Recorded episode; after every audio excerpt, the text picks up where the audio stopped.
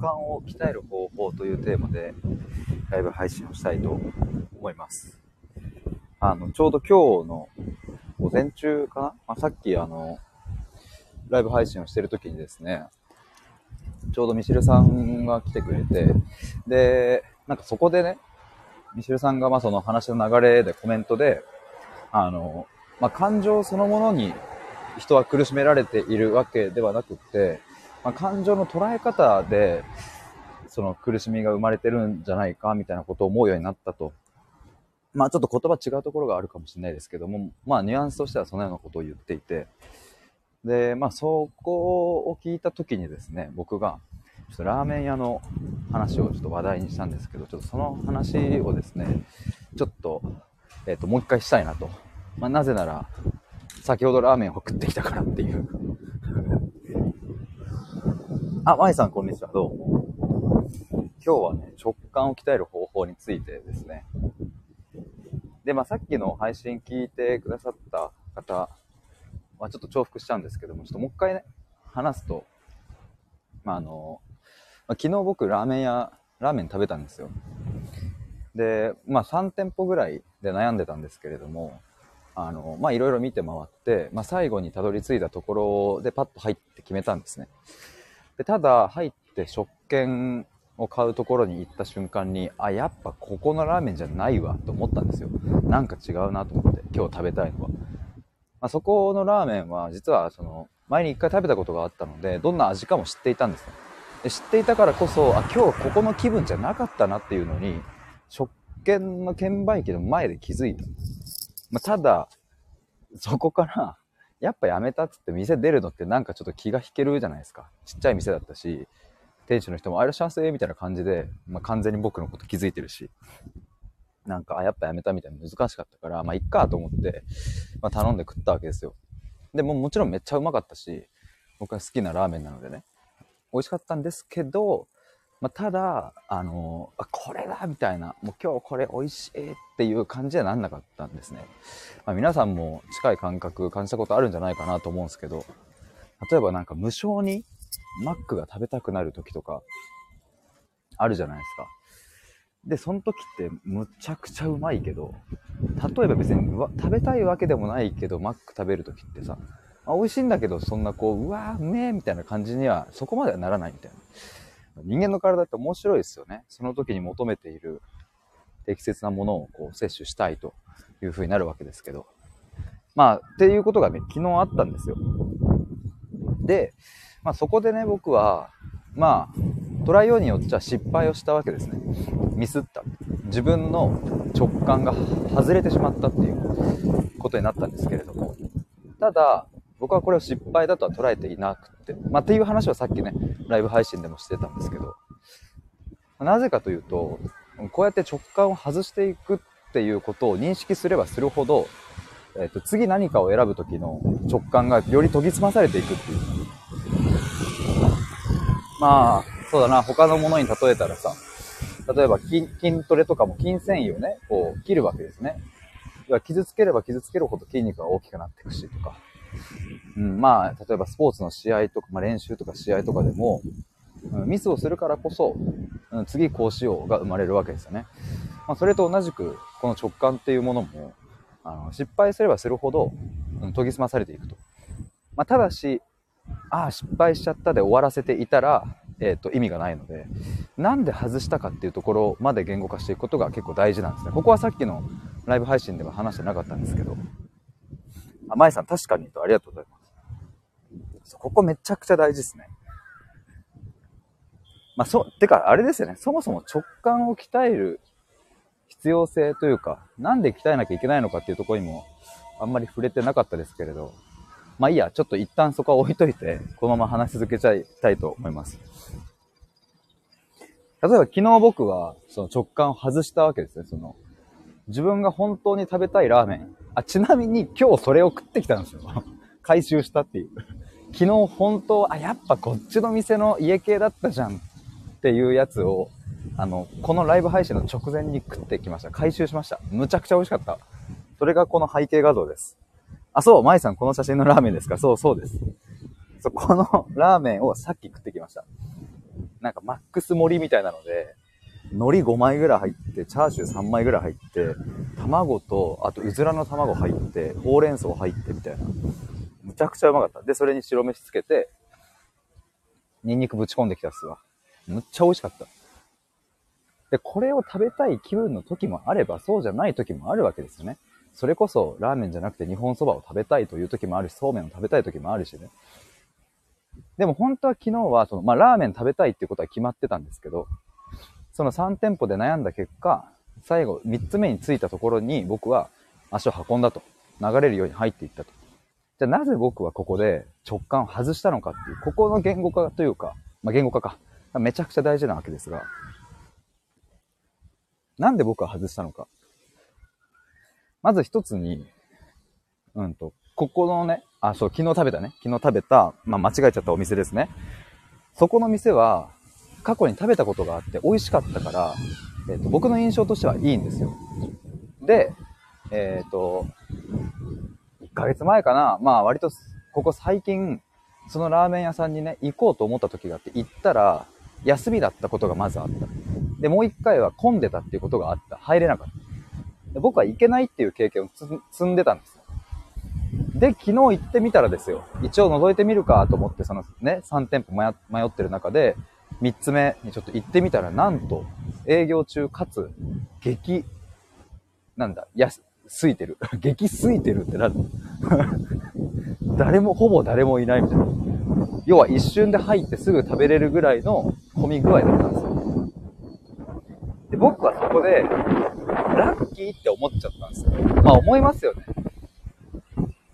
前入れなかったお店、だしそれなりに美味しいお店が、一瞬で入れるってなったら、まあ、ラッキーですよね。ここが結構、あの、今回の直感を鈍らせた大きな要因の一個ですね。ラッキーです。ラッキー。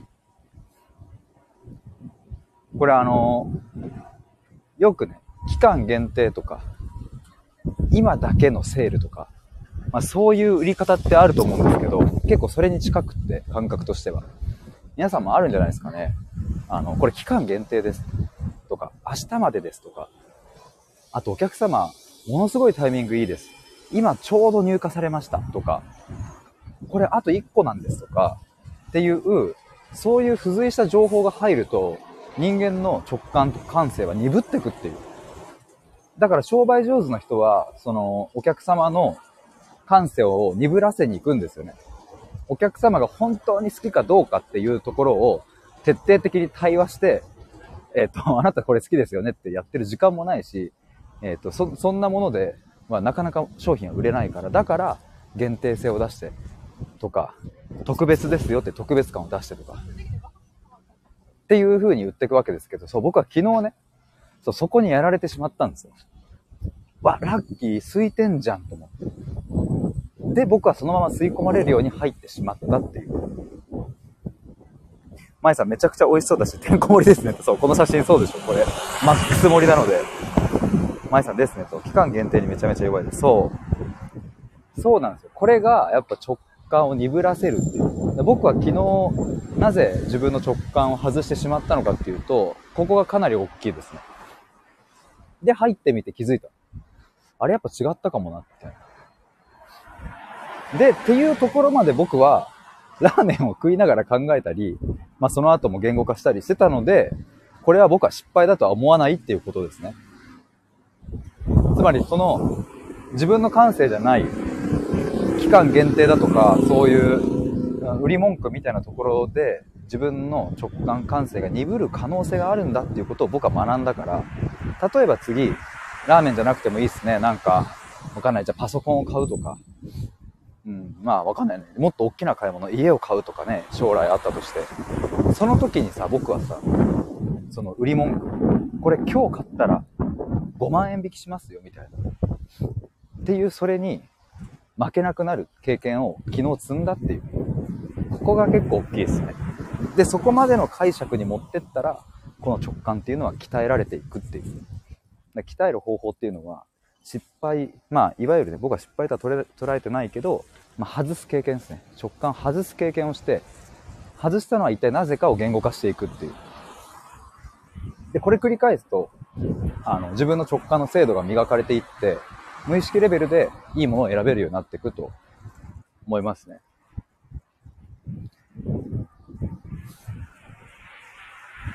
いやでもだから本当その期間限定とか、例えば今日買えば5万円引きですよみたいなのも、もちろん得といえば得なので、そこでね、自分の感性にちゃんと目を向けて、これ今日自分が買いたいものだな。これ今日自分が本当に食べたいと思ってるものだなって思えたら買えばいいだけです。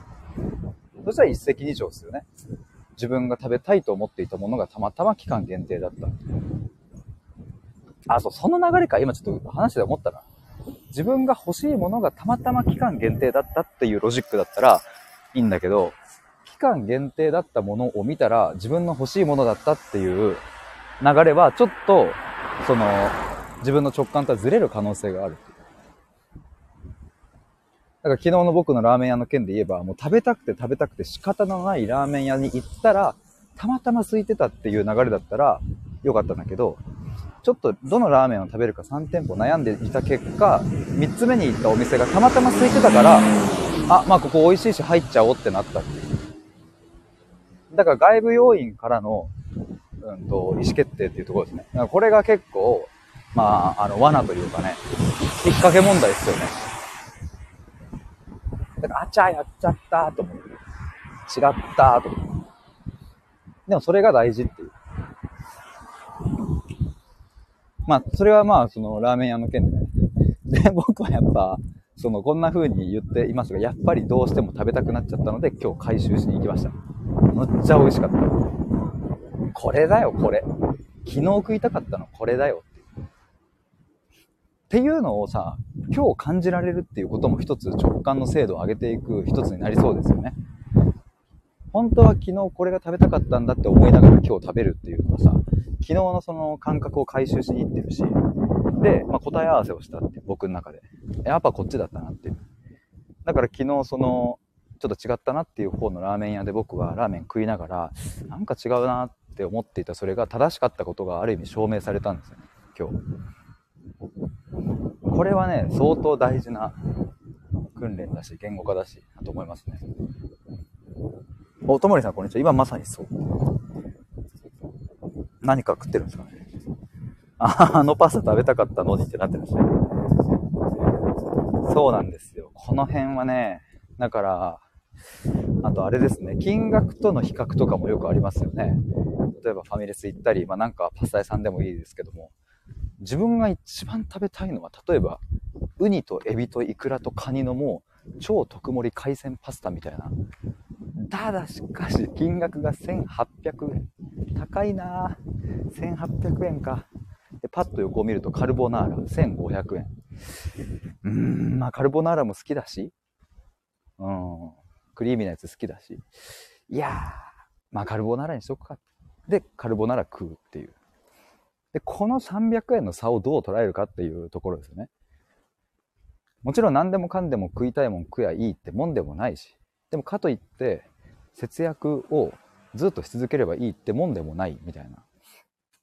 その300円の差っていうのは一体僕らに何をもたらしてくれるのかっていう、ここも結構大事ですよね。もちろんね、お金が有り余るほどあるんだったらさ、全部その食いたいもん食ってりゃいいんだけど、まあそういうわけにはいかないじゃないですか。だからやっぱここも、うん、自分の感覚と相談ですよね。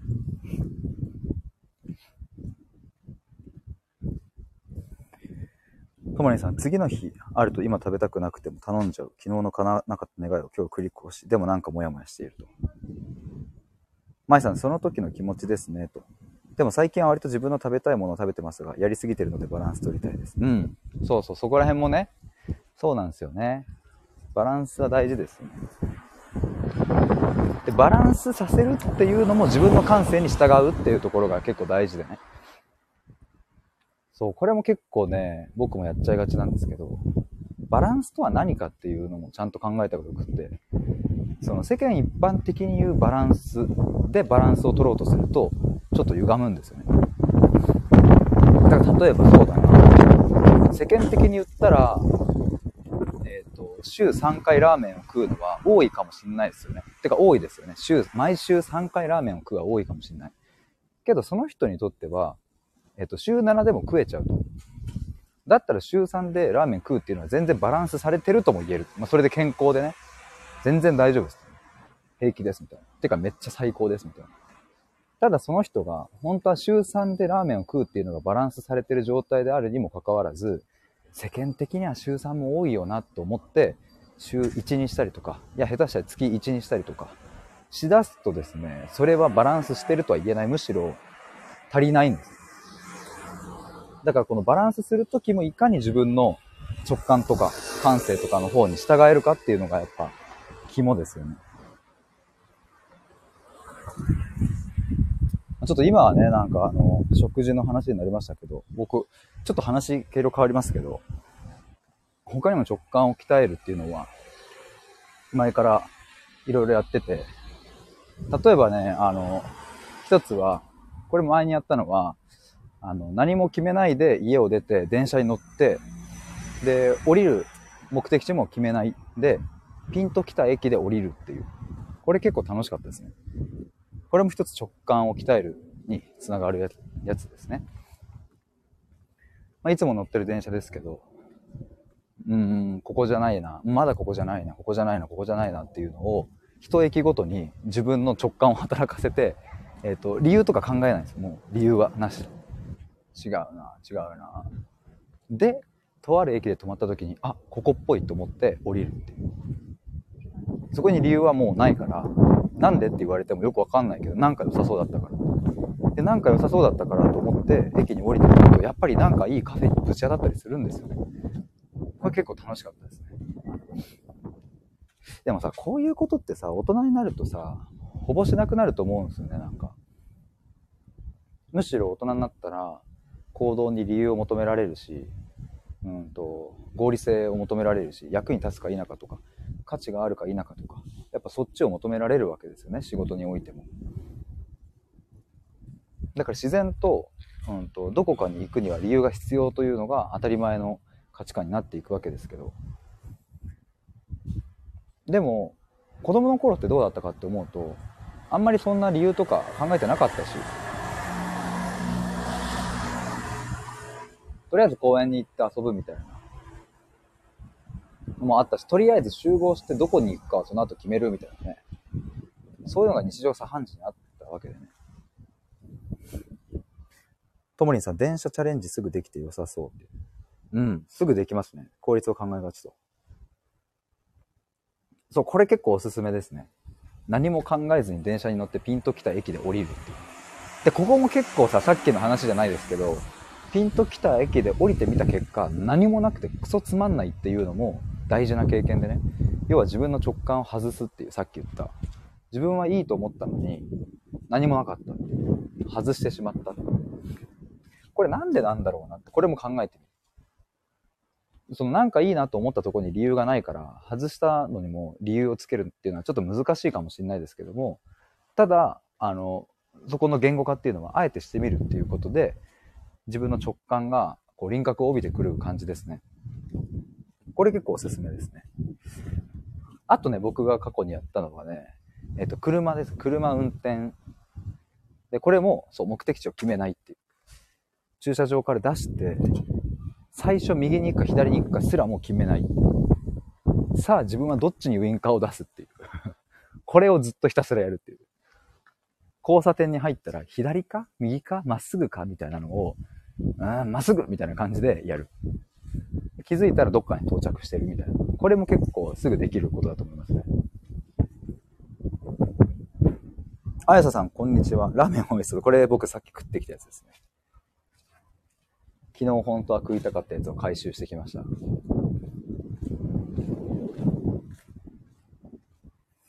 ともりさん、山手線チャレンジしてみる。あ、いいっすね、山手線チャレンジ。なんなら2週ぐらいしてもいいんじゃないですか？なんか2、3時間かけて。で、いつか僕もやってみたいと思ってたのは、山手線に乗り続けてずっと寝るっていうのをちょっとやってみたかったんですよ。で、ずっと寝てパッと起きた駅で降り降りるみたいなのも面白そうだな。あやささん、リベンジ良かったですね。そう。秀飯リベンジです。ともりさん、ついレイクタウンがあるから越谷とかいつも考えてましたね。うん、やっぱそうっすよね。越谷レイクタウン、そういえばよく言ってたな、高校の時。でもそうそう、大体理由があるからそこに行くんですよ、人は。理由を全部消し去るっていう作業は大事ですね。あ、だからあと、鍛える方法で言うとですね、今言ったのは、まあその最初ラーメンの話でしょで、目的地、あ、あれか、電車ね。電車で、どこの駅を降りるか決めずに乗るっていうのと、今言った車、どこに行くか決めないっていうのと、あとね、これもね、身軽にできる直感鍛える方法が、コンビニですね。コンビニに入って、その、何を食べたいのかっていうのを直感で取っていくっていう。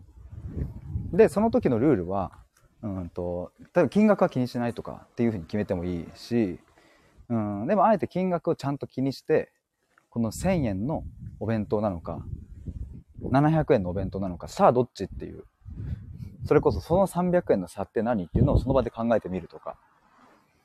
あとはコンビニだったら普段は行かないようなゾーン。なんかコンビニって大体さ、行くゾーン決まってるじゃないですか。その人によって。例えばお菓子ゾーンにはめったに行かないって人もいると思うんですけど、例えばそういう人はあえてお菓子ゾーンに行ってみて、心が震え、震える？心が触れる？お菓子を手に取ってみるっていう。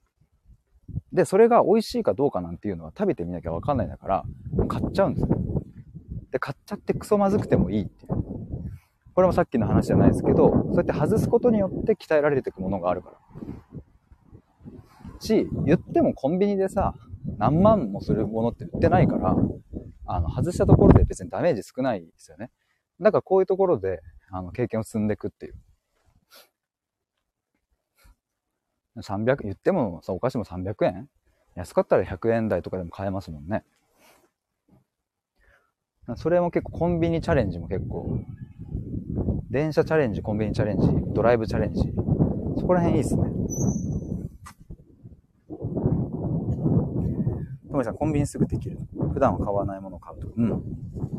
あやささん、コンビニの期間限定新発売に弱いって分かります そうちょうどその話もさっきしてたんですけど、そう。新発売期間限定という商品を見たら、先にそっちから、おってなっちゃうけど、ちょっと待て待てと。自分よ待て待て。これは期間限定だから買いたいのか。それとも買いたいものだったから、あ、買いたいものがたまたま期間限定だったから買うのか。さあ、どっちなんだ自分っていう。これも結構直感を鍛えるトレーニングですね。そこで一旦立ち止まるっていう。前さん、私その場で調べがちですって。あ、その、あれか。口コミとかってことかな。な、これ美味しいのかとか。っていうことですかね。ともりさん、小学生の母をして、してるけど、直感鍛えられる授業ないなと。割引シールがあるから買いたいのか本当に欲しいのか甘いさん、そうですね。わかるなこれね、僕もね、すごいわかるのは、例えば、ちょっと知らない土地にさ、なんか用があって行くじゃないですか。かこの前だったらね、僕藤沢の方に行ってきたんですけど、用があって。で、藤沢でね、ちょっとお昼ご飯食べようと思って、で、なんかいい感じの町中華見つけたんですよ。で、やっぱそこでね、調べたくなるんですよ、僕も。外したくないからっていう心理がやっぱどうしても働くから、食べログ調べて、これ何点ぐらいなんだろうとかってついやっちゃいそうになる心理が働くんですけど、ちょっと待てと、またそこも。自分がいいと思ったんだったら入ってみようっていう。で、入ってみた後に調べてみたら、あ、これくらいの評価なんだっていう、自分と近いなとか、例えば自分はめちゃくちゃ美味しいって感じたけど、あ、意外と評価低いじゃんとか、逆に自分はめっちゃまずいと思ったけど、めっちゃ評価高いじゃんとか、後から調べるっていう風なのも結構大事だよなと思うんですけど、でもすごい気持ちわかりますね、それ。やっぱ失敗したくないし、せっかくわざわざ藤沢まで、めったに行かない藤沢まで行って、お昼ご飯食べるのに、なんか微妙な昼ご飯だったなって思いたくないから、やっぱ調べたくなるんですけど、でもやっぱ、うん、これ何度も大事なところだから言っちゃうけど、そこでもし仮にめっちゃまずい中華屋さんだったとしてね、それは果たして自分に、うん、不幸をもたらすかっていうと、いや、そんなことないし、まずかったっていう経験を積んだ時に、ちゃんとそこで、うん、何が嫌だったんだろうなとか、自分がいいと思ったのはどのポイントで、で、でもここな、こう、どうしてまずい、まずいというか、何が嫌だった、まずかったんだろうなとか、そういうのを考えると、あ、ここの味はこういうところが自分に合わないとか、ここのお店の中の雰囲気が嫌だったのかもしれないとか、まあ味は美味しいんだけど、店主の対応がすごいなんかぶっきらぼうで、それでまずく感じていたんだなとか、なんかそういうのをどんどん言語化していくと、自分の体内にその直感の言語化が溜まっていくんですね。直感の言語化が溜まっていくと、なんか自分の軸みたいなのが出来上がってくるっていう。これも結構大事ですね。だから、あの、調べたくなっちゃうんだけど、調べないっていうのは僕は結構、これもあれだな、直感を鍛える方法の一つとして、僕大事にしてることかもな、日頃。もうピンときたら入る。で、ミスってもいい。で当たったらなおいいわけでね。来た、この店うまいってなったら。みたいなところでしょうか。あ、てかもう2時過ぎてる。やば。そろそろ戻りますわ。あ、まいさん今度やってみます？と。ぜひぜひやってみてください。あやささん、ああ、服とかだとどんな組み合わせできるかなとかも調べ、考えちゃいますね。と。そうね。そうですよね。ともりさん、19時半過ぎの割引シールのおかず買いがち。損したくないが出る。無駄をしたくない。家の幼稚園評価低いけど、めっちゃ自由でいい幼稚園。うんうん、そういうのありますよね。評価基準は人それぞれ体験が全て。確かに割引シールとかもあれも感性鈍らせてくるシールですよね。僕も買い物するときやっぱり3割引とか肉買っちゃいますしね。まあ、もちろんそれがね、あの、ダメってことではないんですよ、もちろん。だし、そうやってポンポンポンポン買っちゃった方が、無駄にこう思考、思考のリソースを使わないからいいっていうのもあるしね。まあ、ただなんか時にそういう時間を持つ。これは割引されてるから買いたいのか。いや、それとも買いたいものがたまたま割引されていたのかっていう。それをもう後付けでもいいから、その場で立ち止まって考えてみるっていう。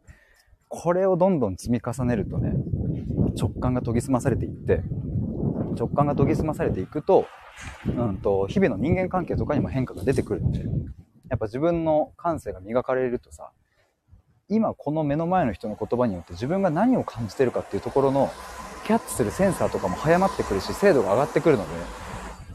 だからねコンビニで直感を鍛えたことによって思わぬところにうんといい利点というかねものが待ってることは全然あるのでぜひ皆さんやってみてくださいあともりさんありがとうございますこうすることも大事ですねまた来ますいや潜って聞いていただいた皆さんもありがとうございました。まあちょっとあの、この直感の言語化っていうのは非常にこれまた難しいので、まあ、もしなんか、あの、そういうのやってみたいなと思う方いたら、ぜひ対話のプログラムお待ちしています。次は10月1日に限定1名で募集するので、公式 LINE 登録してお待ちください。では、以上です。ありがとうございました。バイバーイ。